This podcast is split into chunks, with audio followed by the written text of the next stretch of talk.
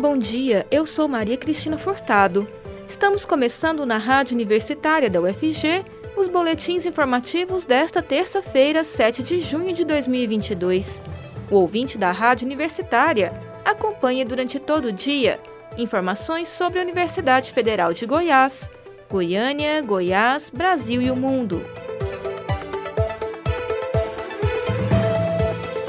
Dia Internacional da Animação é tradicionalmente celebrado em outubro, mas em Goiânia, as comemorações começam desde já, com um evento online e gratuito, que vai celebrar a animação realizada no estado nos últimos 15 anos.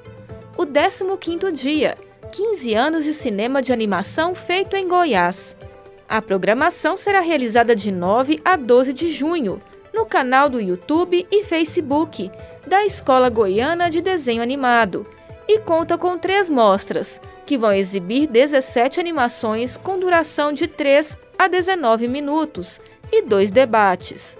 O 15º dia tem a proposta de apresentar uma retrospectiva com um panorama amplo e diverso para públicos de todas as idades e também propor reflexões sobre o futuro dessa arte em Goiás e no Brasil.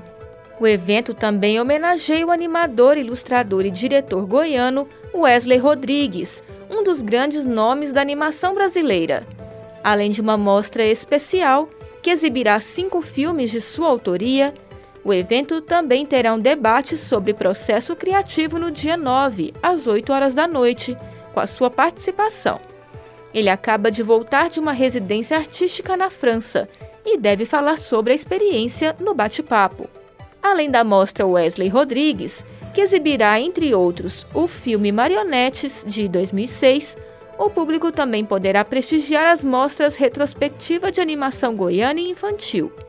Os interessados em assistir às produções devem acessar o YouTube Escola de Desenho Animado e o Facebook Escola Goiana de Desenho Animado. Mais informações no site dia da animação goiânia.blogspot.com. No Brasil, entre 2000 e 2018, foram registrados oficialmente 247.570 casos de doenças transmitidas por alimentos, DTA, com 195 mortes, segundo dados do Ministério da Saúde.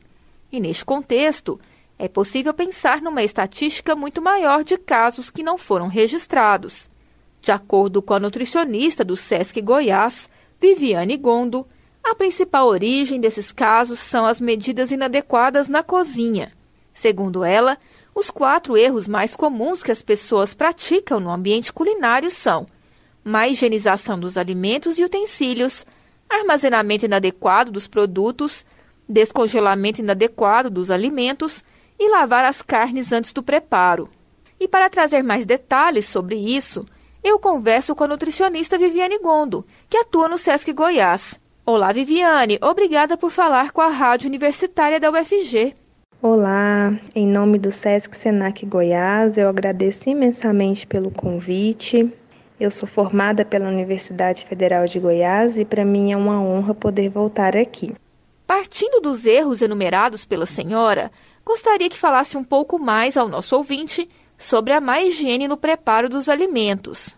E quando nós falamos sobre má higiene no preparo de alimentos, nós precisamos partir do princípio da higiene pessoal.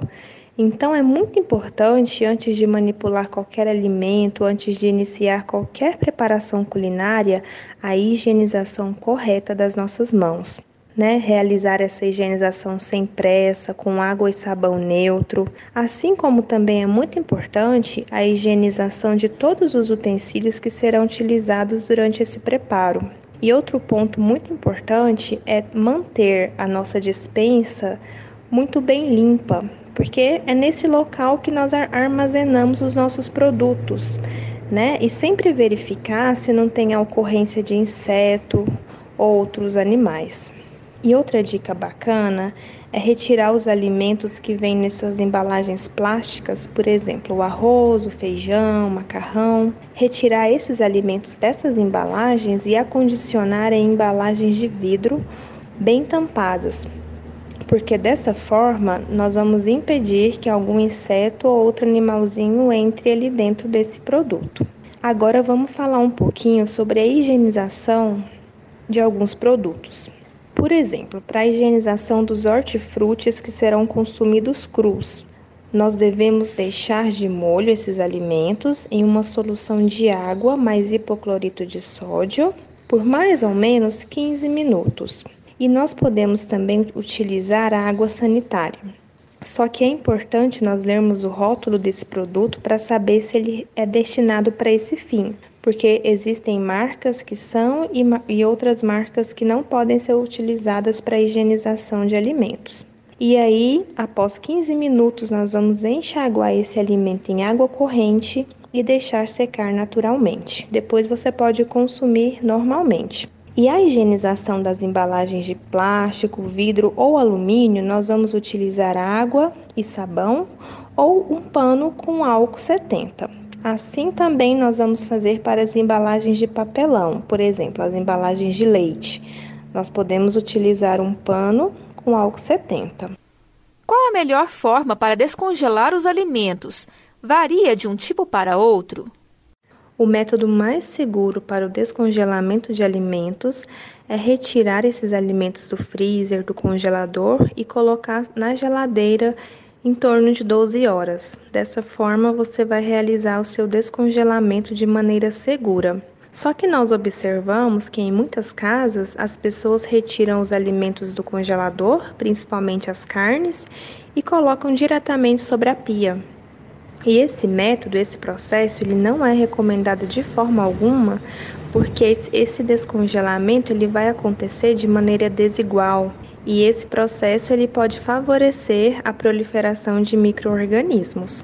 E uma dica bacana é congelar os alimentos, né, em porções menores, porque dessa forma vai, vai facilitar o seu preparo. E tem alguns alimentos que eles não precisam passar pelo processo de descongelamento. Por exemplo, salsichas, hambúrgueres, mandioca, esses alimentos eles podem sair do congelador e ir direto para a panela. Algumas pessoas podem entender que lavar a carne é um procedimento de higiene.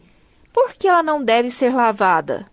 Lavar as carnes antes do preparo não é recomendado. Primeiramente, porque a água ela não tem nenhuma eficiência na remoção desses microorganismos. É somente durante o cozimento e em temperatura ideal que esses microorganismos serão eliminados.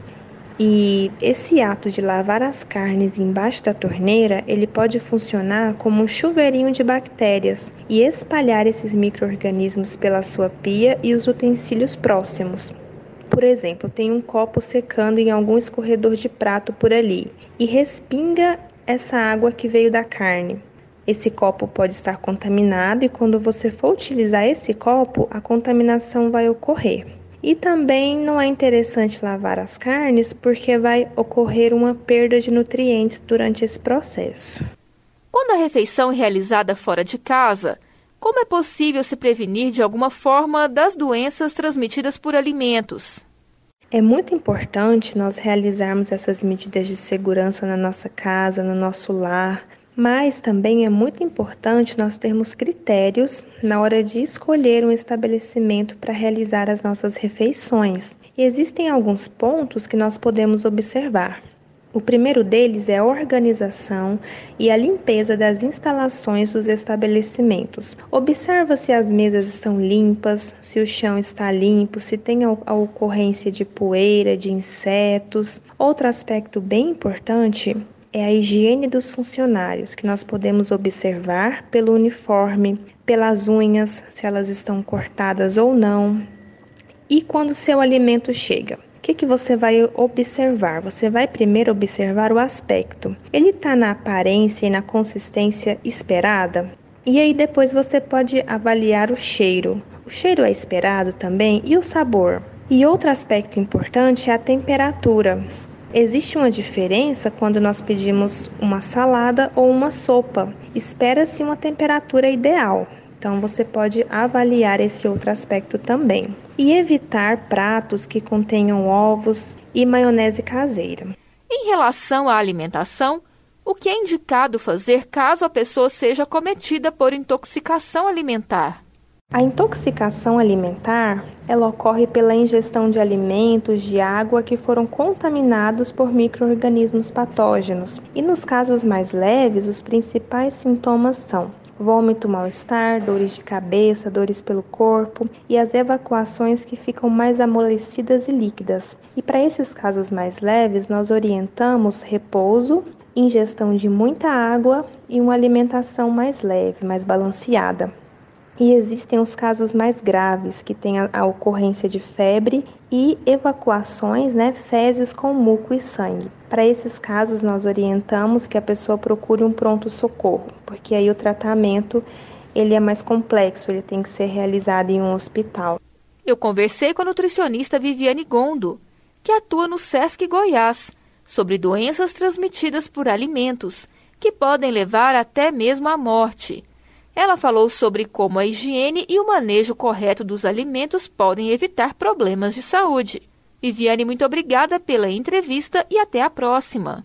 Eu agradeço novamente pela oportunidade, espero que tenha sido esclarecedor e vamos cuidar da nossa saúde. Até mais. O boletim informativo da Rádio Universitária volta logo mais às 11 horas. Fique ligado na programação pelos 870 AM pelo site radio.fg.br e pelo aplicativo MinUFG. A Rádio Universitária também está nas redes sociais. Siga a rádio no Instagram e no Facebook. E não deixe de conferir os informativos em formato de podcast pelas redes sociais e nas principais plataformas digitais de áudio. Se cuide, a pandemia ainda não acabou e diga sim para a vacina. Maria Cristina Furtado para a Rádio Universitária.